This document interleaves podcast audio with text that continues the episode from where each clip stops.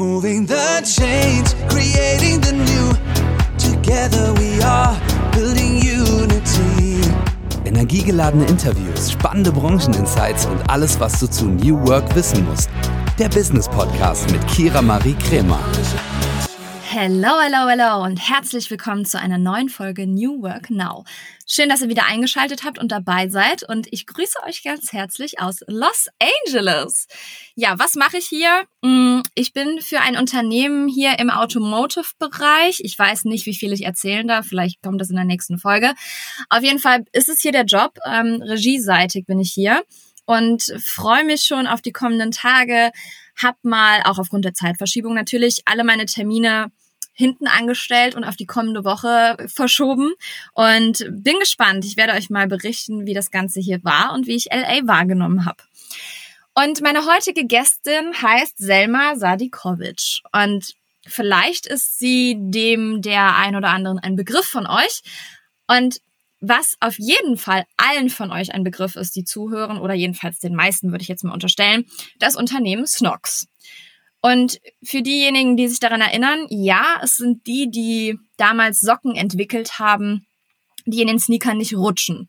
Mittlerweile ist Snox viel, viel mehr. Also Johannes unter anderem ist der Gründer von Snox und sehr präsent bei LinkedIn, spricht sehr stark über die Unternehmenskultur und ähm, sie bieten mittlerweile auch Unterwäsche an. Also ich bin schon länger Kundin und freue mich so sehr, dass Selma jetzt heute da ist. Selma ist nämlich HR-Lead bei Snox und spricht mal über die Insights vom Unternehmen und wie wichtig auch die Gründer für das Unternehmen sind, wie wichtig der LinkedIn-Auftritt ist und warum man gerade bei LinkedIn nicht mehr an Snox vorbeikommt. Also was es da mit auf sich hat. Deswegen, ich freue mich sehr, dass sie heute da ist und über das Gespräch und wünsche euch ganz viel Spaß. Bis gleich. Liebe Selma, herzlich willkommen zum New Work Now Podcast. Ich freue mich riesig, dass du da bist und möchte dir natürlich auch gerne schon die allererste Frage stellen, die alle Gästinnen gestellt bekommen und bin richtig gespannt auf deine Antwort. Also, womit hast du dein allererstes Geld verdient? Die Frage finde ich richtig, richtig witzig, ähm, weil wir da letztens bei unserem Management Offsite auch drüber gesprochen haben. Und ich musste tatsächlich ein bisschen überlegen, weil ich überlegt habe, alle meine Freunde haben Zeitungen ausgetragen. Ich wollte was anderes machen und ich habe Flyer verteilt in Mannheim in der Innenstadt, gemeinsam mit einer Freundin von mir. Das waren immer so random Events einfach, wo die dann so eine Agentur beauftragt haben, dass die Flyer verteilen. Ja, und da sind wir dann immer samstags mittags schön durch die Innenstadt und haben diese Flyer verteilt. Und wenn wir dann fertig waren, haben wir uns schön über einen Kaffee in der Sonne gegönnt äh, auf die harten zwei Stunden Arbeit. Und nächstes Wochenende ging es wieder los. Sehr schön. Für welche äh, Unternehmen oder Geschäfte oder wofür habt ihr Flyer verteilt? Ey, das waren echt, also ich habe auch so lange rumgekramt in meinem Gehirn, aber irgendwie ist es mir nicht mehr eingefallen. Das waren, glaube ich, einfach so Events, die dann da so waren, wie so Stadtfeste und so. Also, ja, das war noch eine andere Zeit, wo noch Flyer-Werbung, glaube ich, so richtig gut funktioniert hat. Ich weiß nicht, äh, ob man da für heute noch Schülerinnen und Schüler so viel Geld, für die damaligen Verhältnisse war das echt viel Geld, ähm, in die Hand drücken würde. Ich glaube nicht. Ich glaube auch nicht. Mittlerweile hat man da ja andere Möglichkeiten, aber die kennt ihr von Snox ja auch äh, relativ gut. Da kommen wir gleich nochmal drauf zu sprechen. Du bist Personalerin und zwar HR-Lead bei Snox. Und wie kam es dazu, dass du diese Reise angetreten yes. hast? Also war es für dich anfangs schwierig, im Personalbereich Fuß zu fassen? Wie bist du da überhaupt hingekommen? Ähm, ich hatte nie so richtig den Drang, sage ich mal, jetzt von von früh auf irgendwie ins Personal zu gehen. Das war eher so ein bisschen, ja, ich glaube, wie so vieles im Leben immer so einem Zufall geschuldet und wahrscheinlich auch so ein bisschen right place, right time.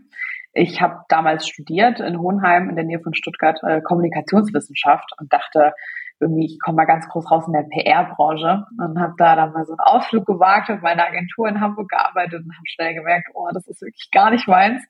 Und dann habe ich mit einer Freundin gesprochen, die zu dem damaligen Zeitpunkt ähm, bei einem Personalberater gearbeitet hat, der so Konzerne in Stuttgart ähm, quasi unterstützt hat im Recruiting. Und dann dachte ich, oh, das klingt total cool. Also so irgendwas mit Menschen und dann irgendwas im Recruiting. Da dachte ich, ja komm, ich probiere das jetzt einfach mal aus.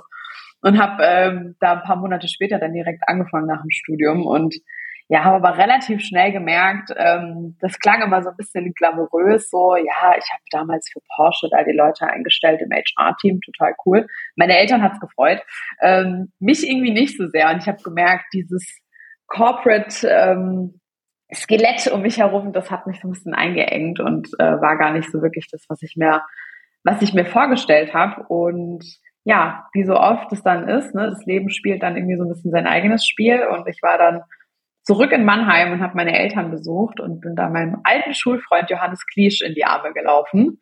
Ähm, wir haben irgendwie uns da mal getroffen auf einem Kaffee, hatten so ein bisschen rumerzählt und irgendwann meinte er, du machst doch irgendwas mit HR, oder? Ich meinte, ja, irgendwas mit HR ist gut, du Vogel. Und dann meinte er, ja, äh, wie du weißt, ich habe ja da so ein kleines Start-up, klein war zu dem Zeitpunkt schon 40 Personen. Ähm, hättest du da nicht irgendwie Lust vielleicht, uns zu unterstützen?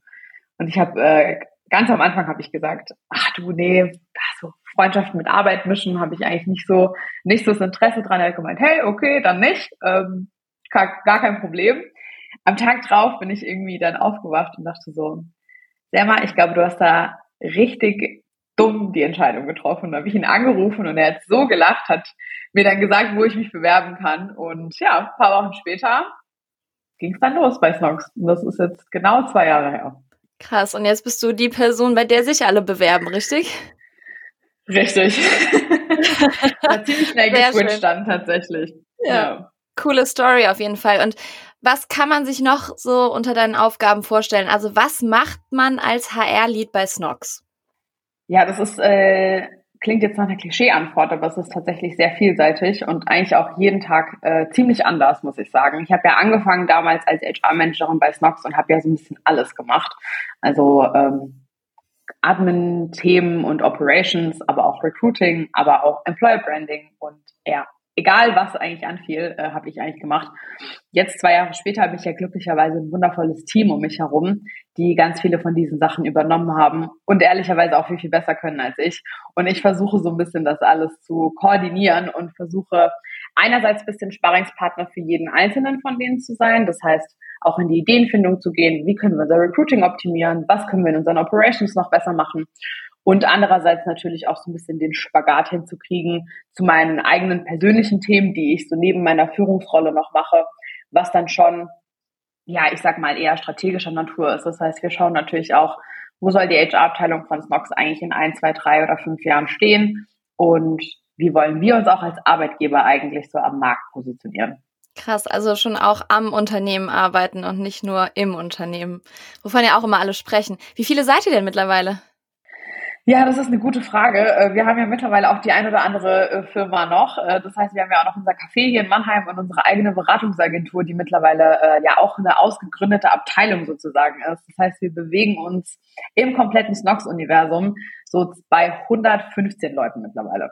Wow. Oh mein Gott. Ich war letztens nämlich bei einem Netzwerkevent in Mannheim und habe dann da ähm, war natürlich, hatte da ein bisschen Zeit und habe gedacht, okay, du musst jetzt in diesem Snox Café mal vorbeischauen. Und ich war richtig Fan. Also ich finde es richtig cool und natürlich höre ich auch den Podcast von euch, also Snox Salting, für alle ZuhörerInnen absolute Empfehlung.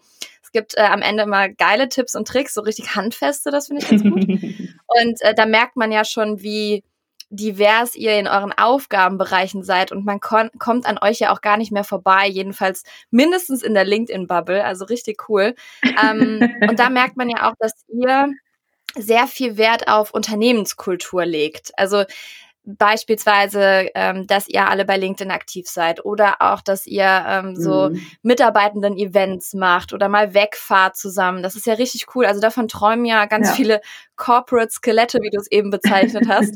ähm, wie wichtig sind dabei die Gründer Johannes und Felix? Und genau, was macht genau die Unternehmenskultur aus? Mhm, finde ich eine sehr schöne Frage. Ähm, ich glaube, was das Schöne an Johannes und Felix ist, ist natürlich, Ganz abgesehen von dem Hauptgrund, und zwar nämlich, dass sie uns die Möglichkeiten überhaupt erst bieten und ganz plump gesagt auch da das Geld in die Hand nehmen, diese ganzen verrückten Events auch zu machen und zu planen, ist, glaube ich, ein bisschen, dass sie so unterschiedlich sind. Also ich glaube, im Wesen her sind sie sich natürlich sehr ähnlich, sind beides sehr analytische äh, Menschen. Aber was total schön ist, ist, dass sie so ein bisschen repräsentieren eigentlich so die beiden ja, die beiden Herzen, die so ein bisschen ins Nock schlagen. Also Johannes ist ja eher derjenige, der viel auch im Office ist, der viel äh, bei diesen ganzen Partys da auch immer so der, der Anpeitscher, nenne ich ihn immer ist, ne, der da immer ganz vorne mit dabei ist, der auch dieses LinkedIn-Game ja total verstanden hat und irgendwie auch so ein bisschen mit so einem guten Beispiel da auch vorangeht, beziehungsweise sein Team hinter dieser Personal Brand, sage ich mal.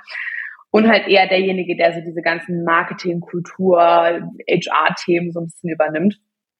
Felix auf der anderen Seite ist eher so, würde ich mal sagen, unser ja, wie man in der TAM sagt, der New Work Facilitator, also ist eigentlich eher derjenige, der so nach vorne geht, der remote arbeitet, der super viel dieses Reisen, digitales Nomadentum so ein bisschen irgendwie auch in die Company reinbringt, so dass du ja im Endeffekt eigentlich immer so ein bisschen beide Seiten hast, je nachdem, wonach dir vielleicht persönlich auch ist und aber auch, wofür vielleicht dein Herz auch gerade ein bisschen mehr schlägt. Also möchtest du gerade lieber unterwegs sein und da dann irgendwie arbeiten in einem Café oder willst du lieber ganz nah dran sein, irgendwie in unserem tollen Office und da dann irgendwie bei den ganzen Events teilnehmen. Von dem her, glaube ich, macht das das äh, sehr, sehr spannend und auch sehr schön für jeden einzelnen Mitarbeiter und jede einzelne Mitarbeiterin bei Snox. Schön. Ja, also zu Johannes kann man ja sagen, er ist so die Rampensau von den beiden, würde ich jetzt mal so sagen. Und ähm, man merkt ja auch, dass ihr, jedenfalls teilweise von euch, sind ja auch ein paar Rampensäue dabei, die bei LinkedIn dann ein bisschen auch Einblick über ja ihren Alltag geben oder auch zu Sichtweisen. Also es gibt ja wirklich diverse Namen. Ich möchte jetzt äh, keinen nennen, äh, damit ich auch keinen vergesse. Aber es ist natürlich sehr cool, wie man merkt, okay, ihr supportet euch gegenseitig untereinander bei LinkedIn, ähm, seid aber auch immer noch eure eigene Person dahinter und jetzt ist es so, dass ja viele Unternehmen, da gebe ich auch Workshops zu und berate auch Unternehmen, wie sie LinkedIn für sich nutzen können. Und viele haben doch immer noch Probleme und überlegen dann so, ja, aber wenn meine Leute sich jetzt bei LinkedIn präsentieren, dann werden die doch so schnell abgeworben und ja, nee, will ich irgendwie nicht ähm, und weiß auch gar nicht, wie ich starten soll. Was würdest du sagen, habt ihr so einen Leitfaden als Snox, was ihr den Mitarbeitenden mit auf den Weg gebt, wenn die bei LinkedIn starten wollen? Oder habt ihr da so eine Strategie? Oder habt ihr irgendwas in Bezug auf LinkedIn, was, was ihr jetzt so als Tipp mitgeben könntet? Mhm. Eine wirkliche Strategie dahinter gibt es, ich sag mal, noch nicht wirklich. Wir haben einfach mit Johannes, wie du es ja auch gerade eben schon so schön formuliert hast, einfach ein super Beispiel, was Personal Branding eigentlich auch sein kann und was es auch auslösen kann und warum es sich hier auch lohnt zu investieren. Also jeder, der das irgendwie als Angst sieht, so ein bisschen seinen Mitarbeitern und Mitarbeiterinnen da die Möglichkeiten zu geben. Ich glaube, der macht eh schon irgendwas falsch, weil er ja dann so Angst hat, dass diese Person dann von ihm geht, äh, nur weil sie sich quasi so ein bisschen wie auch nochmal als Experte oder als Expertin positioniert. Für uns ist das eher noch wie ein Goodie on top. Also viele, sage ich mal, Kollegen und Kolleginnen von mir sind nebenher noch tätig als Berater oder als Beraterin oder geben auch mal einen Workshop oder machen ihre eigenen äh, Veranstaltungen und Events. Und im Endeffekt muss man es, glaube ich, als Brand oder als Firma eher noch als ein Asset sehen, dass man wie so eine Art Corporate Influencer eigentlich äh, aufbaut und so nur noch mehr Touchpoints eigentlich mit der eigenen Brand kreiert. Also natürlich äh, bin ich dann als Speakerin auf irgendeinem Event unterwegs oder weiß ich nicht, Tim macht sein eigenes ähm, Event zum Copywriting oder äh, you name it, we do it, aber trotzdem hat ja da Snox auch irgendwie immer so ein bisschen was mit, de, mit zu tun. Das heißt, ich trete da ja nicht nur als Selma von Selma auf, sondern als Selma von Snox. Und im Endeffekt, ja, kreiert man so nur noch viel mehr hm, Touchpoints und Impressionen, was eigentlich einer Brand immer nur zugutekommt. Von daher wäre da mein ganz konkreter Tipp, habt keine Angst, lasst eure Leute da laufen und gebt ihnen die Möglichkeiten, sich da zu entfalten. Und wenn sie gehen wollen, dann gehen sie früher oder später sowieso, aber nicht, weil sie angefangen haben, bei LinkedIn über ihren Arbeitsalltag zu schreiben. Oh mein Gott, genau das Gleiche sage ich auch. Wenn die Leute mir das dann sagen, ja, aber dann gehen die doch, dann werden die doch abgeworben von Headhuntern, dann sage ich immer, ja gut, das, das ist auch passiert, bevor es LinkedIn gab. Also da braucht ihr, wenn ihr da jetzt Angst vor habt, dann würde ich mal an eurer Unternehmenskultur oder an eurem Unternehmen Richtig. an sich arbeiten und nicht an dem LinkedIn-Auftritt. Also von daher, vielen Dank für den Tipp, liebe Selma. Und ähm, jetzt bist du ja auch natürlich noch viel, viel mehr als Snox. Also du hast natürlich gerade gesagt, es. wenn du irgendwo auftrittst, dann bist du Selma von Snox, keine Frage. Aber ähm, du bist ja dann nebenbei noch viel, viel mehr. Also richtig spannend, was du noch machst. Also du berätst ja unter anderem auch äh, Startups im Bereich HR. Und ähm, da würde ich gerne wissen, welche Erfahrungen oder auch Fehler dir dabei helfen können, NeugründerInnen vor bestimmten Schritten zu bewahren oder zu bestärken. Auch eine sehr schöne Frage. Mm, ich glaube, eine Sache, die mir da immer sofort in den Sinn kommt, ist ein Fehler, den wir bei Snox gemacht haben. Und zwar ein Fehler, den, glaube ich, sehr viele Startups machen, ist, jemanden im Bereich HR zu spät einzustellen. Oder am besten noch gar nicht einzustellen. Ich habe es ja vorhin schon gesagt, ich war die Nummer 40, glaube ich, bei Snox. Ähm, bis dahin waren schon einige Fehler gemacht und bis dahin sind auch schon einige Problemchen passiert, ähm, die es dann natürlich im Nachgang gilt auszumerzen. Und das, ja, ist, glaube ich, ein Fehler, der, der sehr oft passiert, den man eigentlich ziemlich einfach ja auch beheben oder lösen kann. Ähm, genauso wie HR überhaupt gar nicht so diese Bedeutung zuzutragen, die es eigentlich hat. Also das ist so eine Sache, die mich immer tierisch stört, ist, dass HR vor allem am Anfang in so ähm, ja in so frühen Phasen von Startups einfach oftmals so zugeschüttet wird mit Aufgaben, mit Bereichen, die zu dem Zeitpunkt noch keinen Owner haben. Das heißt, ach so, wir wissen nicht, wer diese Sache machen soll, ja, dann macht sie HR und hinterlässt eigentlich so ein bisschen A, das Gefühl von, dein Bereich ist sowieso nicht so wichtig, dass du eigentlich nur dich um deine eigenen Sachen kümmern sollst, sondern du, du kannst ja so ein bisschen alles machen, ne? Was nicht heißt, dass man nicht am Anfang wahrscheinlich ein sehr breites und sehr generalistisches Aufgabenfeld hat als HRler in einem Startup. Aber ja, was eben auch nicht so wirklich wertschätzend, finde ich, der Person gegenüber ist, die sich eben schon traut, sage ich mal, Strukturen überhaupt erst aufzubauen in einem Startup. Von daher kann ich da immer nur sagen, macht nicht den Fehler, den wir gemacht haben und äh, zögert so lange, da jemanden einzustellen im HR-Bereich. Und äh, ja, geht da eher schon vorher rein und versucht da äh, jemanden, jemanden auszuerwählen, der, der sich um diese Themen kümmern darf.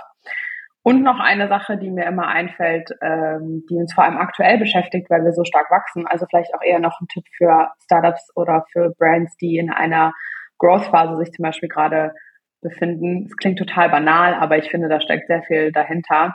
Ein Team entsteht nicht, indem Leute nur zusammenarbeiten.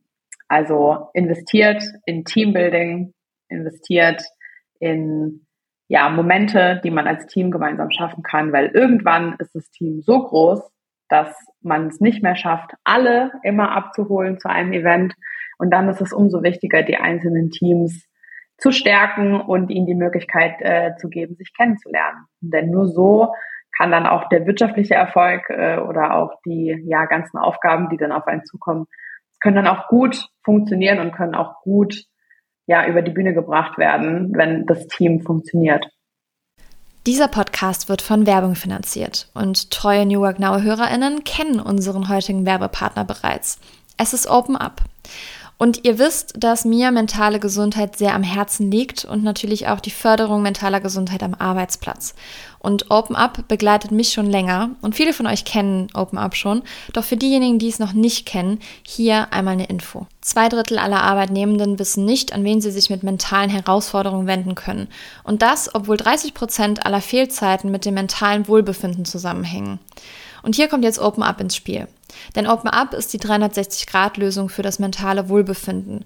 Und hiermit bieten schon mehr als 1500 Unternehmen ihren Mitarbeitenden die Möglichkeit, ihre Widerstandsfähigkeit zu stärken, Stress abzubauen und ihr volles Potenzial auszuschöpfen. Von Einzel- und Gruppensitzungen mit PsychologInnen bis hin zu Check-ins und selbstgesteuertem Lernen. Mit Open Up bietet ihr eurem Team die Unterstützung, die es verdient, jederzeit und überall verfügbar.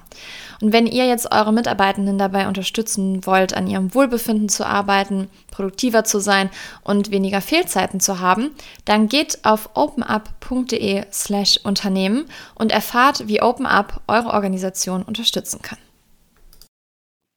Richtig schön. Also ich finde, man kann sich bei euch, glaube ich, ganz viele Scheiben abschneiden, ähm, weil ihr seid so gut aufgestellt, was so viele Bereiche betrifft, dass ich persönlich finde, dass es über ein Startup hinausgeht, beziehungsweise es gibt ja auch ähm, ich, ich komme jetzt schon wieder, liebe Hörerinnen äh, und Hörer, aber es gibt diese Megatrend-Map vom Zukunftsinstitut und da gibt es verschiedene New Work-Stationen. Und eine Station davon ist die Startup-Culture, also wie sehr diese Startup-Kultur uns auch im Unternehmen, also in, in Corporates, äh, die etwas mehr Mitarbeitenden haben oder länger auf dem Markt sind, ähm, beeinflussen wird.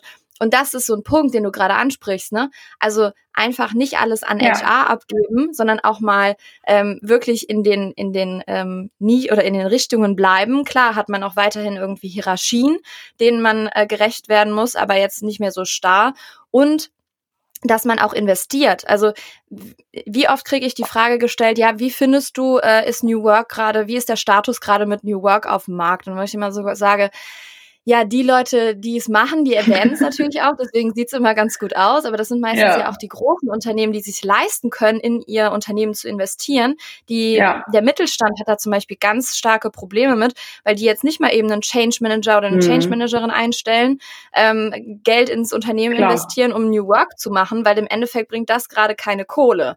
Ja, aber das ist natürlich das, was langfristig ja. hilft. Deswegen finde ich immer so schwierig, da so einen Überblick zu geben. Ich weiß nicht, wie, wie siehst du das? Das ganze New Work-Thema? Wie ist so deine persönliche Meinung dazu?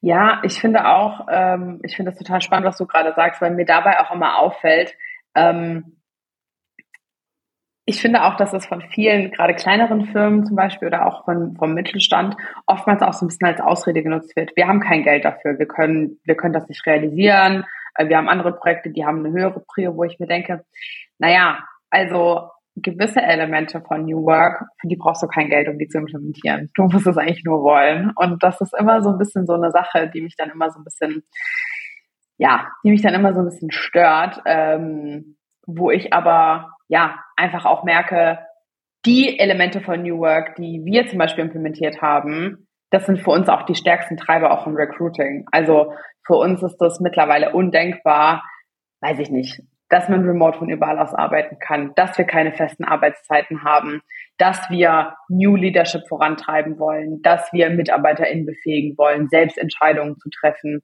aber auch Selbstverwirklichung so ein bisschen auch irgendwie voranzutreiben. Das heißt, wir reden immer davon, ja, Snox, why not? Aber uns ist wichtig, was ist dein persönliches Why? Weil ich glaube ganz stark daran, dass du ohne Personal Growth, also ohne wirklich selbst dich irgendwie zu verwirklichen, sei das, wie wir vorhin drüber gesprochen haben, über irgendwelche Events, die du planst, oder sei das, dass du nach draußen gehst und irgendwie erzählst über deine Arbeit, oder sei das auch was ganz anderes. Ja, wir haben Leute, die dann für ein halbes Jahr irgendwohin verreisen, weil sie irgendwie, weiß ich nicht, nebenher noch einen Yoga-Teacher machen oder was auch immer. Ich glaube, dass es mittlerweile nicht mehr nur eine Frage ist, ob man es machen sollte, sondern die Frage ist, wie man es am besten implementiert. Also auch ja, nicht nur um sich als Arbeitgeber vielleicht auch attraktiv zu machen und um konkurrenzfähig zu bleiben, sondern auch einfach um diesen Change auch voranzutreiben, der auch so wichtig ist. Also wir sprechen auch so viel über mentale Gesundheit, über Mindfulness, über Wellbeing und da gehört das, finde ich, auch dazu, dass man den Job auch so gestalten kann, dass er in sein Leben passt und eben nicht nur sein Leben danach ausrichten zu müssen, dass, ähm, dass die Arbeit da an vorderster Stelle steht. Was nicht bedeutet, dass wir nicht gerne erfolgreich sind und gerne nach vorne preschen, aber es bedeutet halt eben, dass das Leben auch mehr ist als nur die Arbeit. Und ich finde, das macht New Work sehr, sehr schön. Ja, genau. Und all das, was du ja gerade gesagt hast, das kann man ja wirklich auf jede Branche münzen. Also das regt mich auch immer so auf, wenn alle nur sagen, ja, äh, New Work ist gleich Homeoffice oder Remote Work oder weiß ich nicht, das, ja. was man bei LinkedIn sieht, wo ich dann auch immer denke, nee, das ist ja so viel mehr, das kannst du aus so viele Branchen münzen. Natürlich individuell und jedes Unternehmen Klar. muss das eigene New Work finden, wie auch jedes Unternehmen die eigene Unternehmenskultur hat. Ne? Also nicht jedes Unternehmen Richtig. hat eure Unternehmenskultur, weil man ja auch unterschiedliche Menschen im Unternehmen hat. Und die prägen ja das Unternehmen oder auch die Kultur. Deswegen, ja, aber bevor ja. ich mich da jetzt weiter drüber aufrege. ich merke schon, da ist Potenzial. Auf jeden Fall, wirklich. Also, wenn da jemand kommt mit irgendeinem Kommentar oder letztens gab es einen Post, ja, wie, wir können kein New Work machen wo ich dann erstmal geschrieben habe, so, mhm. doch, es geht so und so und so und so. Und dann habe ich der Person privat mhm. geschrieben, ich so, du, ganz ehrlich, ihr könnt das. Und wenn ihr Bock drauf habt zu wissen, wie, dann lasst es doch einfach mal zusammen so als irgendein Projekt machen und sowas, weil ja, ja. einfach, da muss sich ganz viel äh, Mindset ändern, dahingehend. Ja. Ähm, ja, aber egal. Ja, Machen wir weiter. Nicht, ja. Ich ähm, würde noch gerne wissen, ob du ein Vorbild hast, weil es gibt ja gerade so ähm, auch bei LinkedIn sehr viele Leute, die ihre Vorbilder teilen, ihre Role Models und die Personen, die für sie eine ganz krasse Bedeutung haben. Ist, hast du da so eine Person oder mehrere Personen? Witzig, ich habe da auch mal einen LinkedIn-Post äh, zu geschrieben, weil ich mich da mit meinem Neffen mal drüber unterhalten habe. Der ist acht Jahre alt und äh, da ging es in der Schule auch um das Thema Vorbilder und das hat mich so zum Nachdenken gebracht, weil ich dann irgendwie überlegt habe und dachte, als Kinder hatte man irgendwie immer so Vorbilder und dann, wenn man erwachsen wird oder dann plötzlich erwachsen ist, dann fehlt das so ein bisschen. Also ich würde sagen, ein bestimmtes Role Model oder ein bestimmtes Vorbild habe ich nicht wirklich. Was ich aber eher habe oder womit ich mich gerne umgebe, natürlich auch in dieser LinkedIn-Bubble, sind so diese ganzen Powerfrauen, äh, die so schön inspirieren. Kira, du bist da auf jeden Fall so eine Person, wo ich immer, wenn ich so bei LinkedIn sowas sehe, denke ich mir immer, ach geil, finde ich super, feiere ich. Ähm, oh. Und natürlich auch die, die üblichen und natürlich auch so die üblichen Verdächtigen. Also sei das eine Celine, eine Verena Pauster oder Luisa Della zum Beispiel, die ich letztens auf einem Event auch in Berlin kennengelernt habe was für eine coole Frau, in echt noch viel witziger als auf Instagram und äh, auf LinkedIn. Ähm, HR-Bereich kann ich sonst auch empfehlen. Ähm, Laura Bornmann, die lange bei Rewe Head of äh, Development war, die finde ich auch super cool. Also ja, da gibt's schon richtig, richtig viele tolle Frauen, die, glaube ich, so die Branche prägen und die einfach da mit so einer Power und mit so einem Mut da vorangehen und da ständig ja einen inspirieren, so ein bisschen auch die Comfortzone zu verlassen. Oh ja, da hast du auf jeden Fall gerade tolle Profile genannt, die man sich mal anschauen sollte. Egal, ob man jetzt äh, Frau oder Mann ist oder so, denn ähm, die haben auf jeden Fall coole Dinge zu sagen. Das, äh, da, das da kann man schon so in den Vordergrund stellen. Ja, ich bin auch gespannt, wen davon äh, ich noch gewinnen kann für den Podcast. Schauen wir mal. ähm, und liebe Selma, es gibt ja so einen Satz, der gerade auch kursiert, also dieses einfach mal machen. Und ich könnte mir auch vorstellen, wir kennen uns ja jetzt noch nicht wirklich, aber ich könnte mir vorstellen, dass du auch so eine Person bist, die sich gerne mal ins Ungewisse wagt oder ähm, die mal gerne die Komfortzone verlässt, um auch wieder mehr zu lernen. Bist du so eine Person? Auf jeden Fall, aber ich glaube, es ist jetzt nicht super natürlich für mich. Also ich muss mich da schon auch immer mal wieder aktiv zwingen und mir auch sagen, sei mal, das wird jetzt vielleicht ungemütlich, aber let's do it. Also es ist einerseits bei der Arbeit auch so ein bisschen äh, das Motto, weil viele Dinge, die wir tun, wir auch das erste Mal machen. Also da muss das Motto sein, einfach mal machen, weil sonst verharrst du die ganze Zeit, planst irgendwas, weißt nicht, funktioniert es, funktioniert es nicht. Einfach mal ausprobieren und dann lieber im Nachgang dann wissen, okay, das nächste Mal machen wir es lieber so, als die ganze Zeit nicht zu wissen, was passiert. Ähm, aber natürlich auch so im Privaten. Also das letzte Jahr gerade so seit Corona äh, so ein bisschen abgeflacht hat, war ja voller Events. Und äh, auf diesen war ich zum Beispiel total oft auch irgendwie alleine, wo ich dann auch immer so dachte, oh, ist das jetzt irgendwie unangenehm, man hat Angst, was die Leute denken. Und da kann ich wirklich nur sagen, die Leute um einen herum, die sind so beschäftigt mit sich selbst, die denken gar nicht über dich nach. Also das ist eine Sache, die so simpel klingt, aber die ich mir immer, immer wieder wirklich so ins Gedächtnis rufen, wo ich mir denke, ey, ganz ehrlich, die anderen Leute sind genauso unsicher wie du und äh, überspielen das auch sehr gut. Deswegen einfach machen und dann im Nachgang ist man immer schlauer und weiß, ob man es nochmal macht oder ob man es das nächste Mal vielleicht ein bisschen anders macht. Auf jeden Fall. Also witzig, dass du das gerade ansprichst, dass die Leute relativ schnell vergessen, was man so gesagt oder gepostet hat zum Beispiel, weil Janis Johannmeier, der war ähm, nach meiner Mama der erste Gast hier im Podcast. Äh, den habe ich äh, letztens einen Podcast mitgehört, mhm. wo er gesagt hat, ja, man denkt immer, wenn man was postet, dass die Leute das in einem Monat noch wissen, was du da für eine Message rausgeballert hast. Das stimmt gar nicht. Deswegen muss man Dinge auch oftmals doppelt erzählen oder sagen, dass man wirklich das machen möchte oder dafür steht und so. Deswegen äh, schön, dass du das auch nochmal ansprichst, weil genau so ist es. Total. Liebe Selma, so zum Abschluss würde ich dich noch gerne fragen, was du deinem jüngeren Ich raten würdest und äh, mit auf den Weg geben würdest. Das ist eine sehr schöne Frage. Ähm, ich habe bald Geburtstag und bin deswegen eh so ein bisschen in so einem Reflexionsmodus und äh, denke da dann immer sehr viel drüber nach. Vielleicht ist es auch nur der anstehende Herbst, ich weiß es nicht. Ähm, aber ich glaube, eine Sache, die ich äh, der jüngeren Selma, äh, die vielleicht gerade Flyer verteilen durch Mannheim läuft, was ich ihr raten würde, ähm, beschäftige dich nicht so viel damit, was andere Leute potenziell von dir denken könnten. Ähm, und dass ich immer auf mein Bauchgefühl hören sollte, weil das einem meistens oder beziehungsweise eigentlich immer sagt, was richtig ist und was nicht. Ähm, ja, und ich glaube auch eine Sache, die vielleicht für Hörerinnen und Hörer interessant sein könnte, die vielleicht noch ein bisschen jünger sind, vielleicht irgendwie noch ein bisschen vor der Frage auch stehen, wo soll es hingehen und was soll man machen. Ähm, ich habe damals studiert und habe aber vor allem studiert, so irgendwie um studiert zu haben, weil ich irgendwie dachte, das muss man machen und das gehört irgendwie dazu. Und da möchte ich auch den Leuten, glaube ich, ein bisschen mit auf den Weg geben. Alles, was ich gelernt habe in meinem Job, habe ich in meinem Job gelernt, nicht im Studium. Von dem her äh, glaube ich nicht, dass man heutzutage noch unbedingt studieren muss, nur um studiert zu haben. Von daher lasst euch Zeit mit den Entscheidungen. Die Leute, die von den Schulen abgehen, die werden immer jünger und die müssen so große Entscheidungen treffen. Von dem her lasst euch Zeit. Es rennt euch alles nicht weg.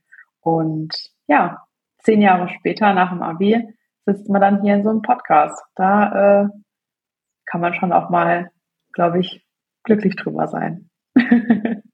oh, so schön. Du hast so ganz viele Ratschläge mit auf den Weg gegeben, die ich glaube super viele ja, begeistern verschiedenen Alters. Also mich hast du damit gerade abgeholt, weil äh, ich in einer ähnlichen Situation bin wie du. Ne? Ich weiß, ich wahrscheinlich äh, bist, stehst du kurz vor der 30.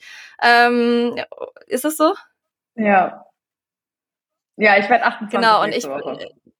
Ja, ja, genau. Ich bin auch 28 geworden jetzt im September und ich habe die gleichen ja. Punkte wie du und denk so, oh mein Gott, äh, war das jetzt alles so richtig, was man in seinem Leben gemacht hat? Wo geht die Reise hin? So ein bisschen dieses, ja. vielleicht Herbstblues, vielleicht Alter, keine Ahnung, was das alles ist. Ähm, aber schön, dass du das sagst. Genau, ich habe gestern mit meiner Cousine noch drüber gesprochen. Die ist 16 Jahre alt. Und die meinte auch so, ja, äh, weil ich gefragt habe, so, und weißt du schon, wo deine Reise so hingehen soll? Und dann meinte sie so, boah, ich weiß es mhm. nicht, ich will jetzt Abi machen und dann studieren. Und ich so, was willst du denn studieren? Ja, weiß ich nicht. Und dann habe ich ja auch gesagt, du musst nicht zwingend studieren, nur weil alle studieren. Also ja. es ist so ein Quatsch. Ne? Deswegen schön, dass du das auch nochmal mit auf den Weg gibst. Da können sich super viele Menschen was von abschneiden, weil es gibt so viele Studierende da draußen, die so unhappy sind und dann meistens noch mal eine Ausbildung hinterher schieben oder dann in einen Job äh, gehen als QuereinsteigerInnen. Und da lernt man wirklich am meisten. Also Learning by Doing, ja. weil all die Jobs, die ich gerade mache, für die hätte ich weder meinen Bachelor noch Master noch Abi gebraucht.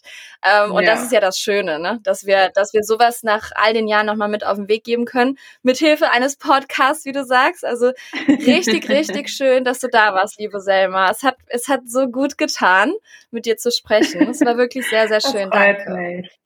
Ich hatte auch sehr, sehr viel Spaß. Also ich genieße solche Gespräche immer sehr und ähm, hoffe, dass da bestimmt auch der eine oder andere vielleicht was mitnehmen konnte. Von dem her vielen, vielen Dank für die Einladung. Ich hatte, ich hatte sehr viel Spaß. Sehr schön, das freut mich. Und ich freue mich schon, wenn wir uns irgendwann mal live treffen. Unbedingt, ganz bald in Hamburg. Sehr, sehr gerne. Super, mach's gut. Ich wünsche dir noch einen tollen Tag und bis bald. Ciao. Bald. Ich hoffe, ihr konntet einiges aus diesem Gespräch mitnehmen und freue mich, dass wir so viele Insights bekommen haben von Selma und natürlich, ähm, weil mich das Unternehmen nicht loslässt, nicht nur die Produkte, sondern auch das, die Kultur, diese Startup-Culture, die sie leben. Und ich freue mich oder bin gespannt, ob es vielleicht noch mal einen Gast oder eine Gästin von Snox in diesem Podcast gibt. Ich äh, gehe persönlich sehr stark davon aus. Schauen wir mal.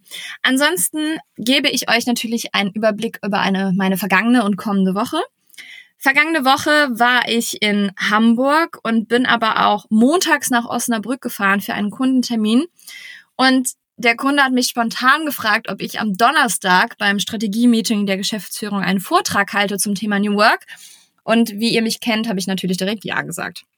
Das heißt, ich war also zweimal in der vergangenen Woche in Osnabrück und von Hamburg sind das schon so zweieinhalb bis drei Stunden nur eine Strecke.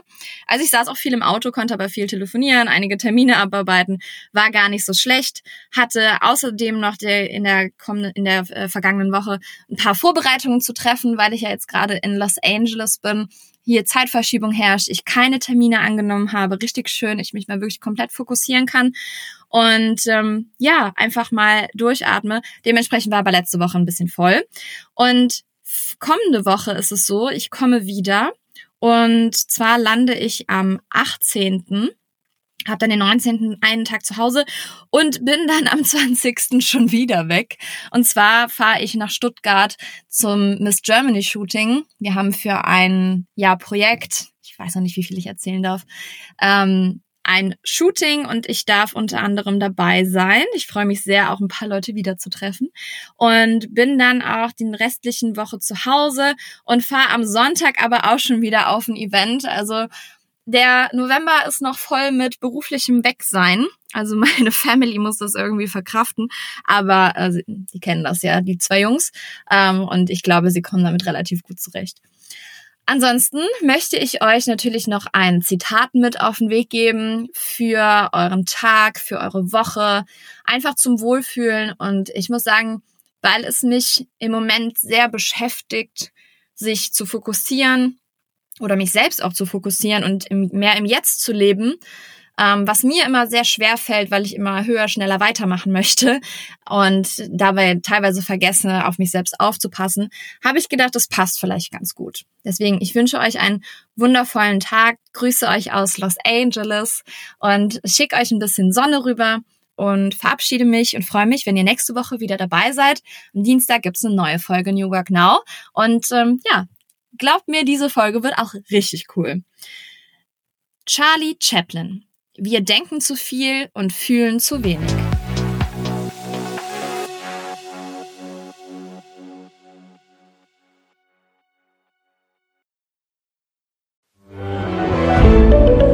Ein Podcast von Funke. This is your invitation to a masterclass in engineering and design. Your ticket to go from zero to 60 with the Lexus Performance Line. A feeling this dynamic is invite only. Fortunately, you're invited. Experience the exhilaration of the Lexus Performance Line and some of the best offers of the year on select models at the Invitation to Lexus sales event, now through April 1st. Experience amazing at your Lexus dealer.